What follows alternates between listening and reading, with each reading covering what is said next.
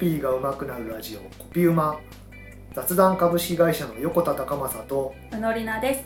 この番組では現役のコピーライターがコピーライティングや取材などの技術論企画を考える上での発想法言葉を扱う仕事の面白さや難しさなどコピーや言葉にまつわるお話をしていきます。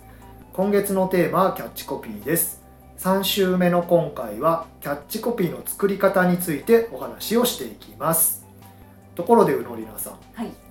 前回いいコピーは3種類と話しましたがその3つ覚えていますか？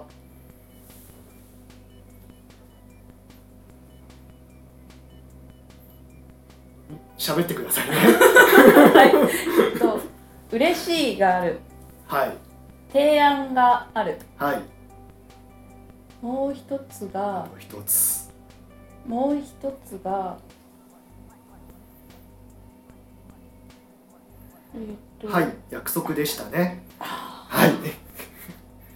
聞き直します。はい。約束提案嬉しい。この3つだと言いました。はい。はい、ではそれぞれのコピーを書くときにどんな風に考えていけばいいのでしょうか。はい。まずですねいきなりコピーを書こうとしないでください、えはい。そうせずにこの約束提案嬉しいについて平易な言葉で書くことはできないかと考えてみるといいと思います。はい。はい。まず一つね約束。これは例えばこの商品を使うとこんな気持ちになりますとかうん。こんな体験ができます。うん。もしくは私たちのブランド私たちの企業はこんな世の中を作りますうん。うん。そういったことが言えないかというふうに考えていきますはい。まあここで宣言した約束を守ることで商品やブランドの価値を高めていけるわけですうん。うん。逆にここで言った約束を破ってしまうとお客さんに対する裏切りとなって築いてきた価値を全て失うことになってしまううん。というふうに言えると思いますなので作り方としてはコピーを作る前にはい。約束を作ることが大事です約束できる事柄を作ることがうん大切はい。当然守れる約束にしないと意味がないんですがあまりにその内容が簡単すぎるとコピーとして力を持ちませんうん。うん。うん。逆に効果的な約束を作ることができればこう言い回しを、えーインパクトあるものにしなくても正攻法のメッセージで機能します、うん。うん。はい、前回例に出した Think different、はい。うんこれは中学生でもわかる英語で特にこう奇をてらったようなうん。表現ではないですよね、はい。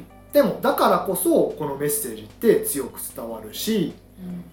えー日本人の私たちにもこう伝わってくるものがあるんじゃないかなと思います。うん。うん。うん。はい、これが約束のあるコピーの作り方。はい。2つ目が提案のあるコピー。これは例えばこういう時に使ってみませんか？とかうん。こういう使い方はしないでくださいねとかうん。もしくはもう少し広げてこんな生き方をしませんか？おお。こういったことをメッセージしていくとコピーが作れますはい。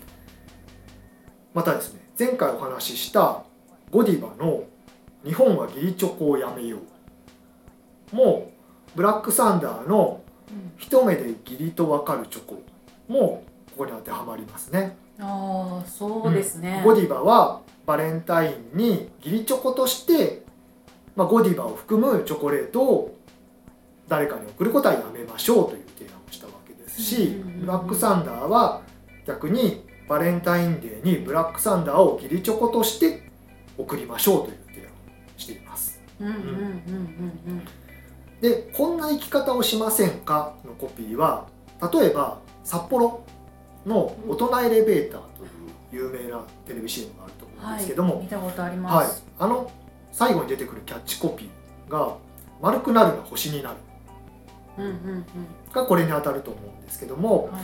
札幌のマークが星マークっていうことにかけてるんですけども、まあ、丸くなるなとうん。星になるような生き方をしようねというような提案をしているわけですね。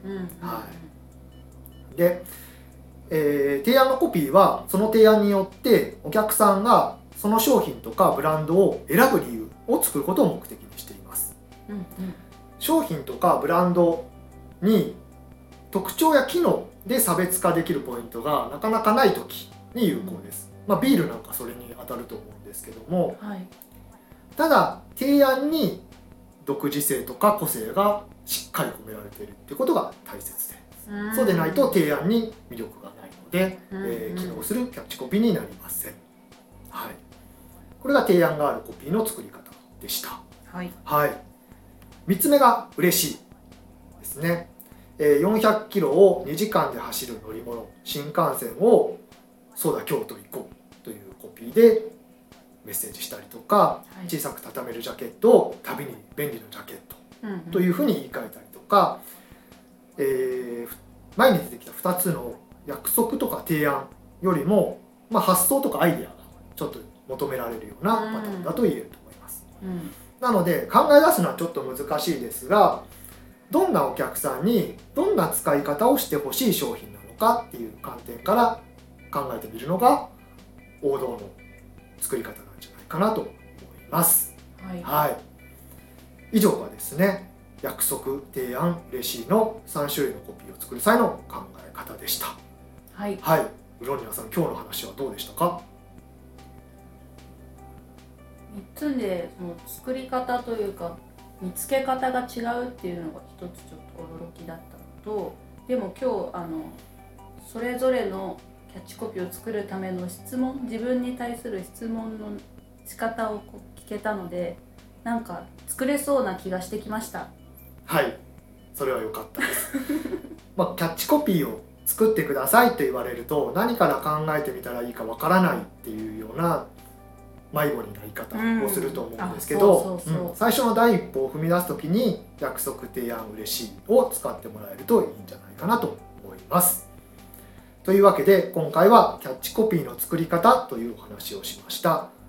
コピーが上手くなるラジオコピーうま雑談株式会社の横田隆正とうのりなでした。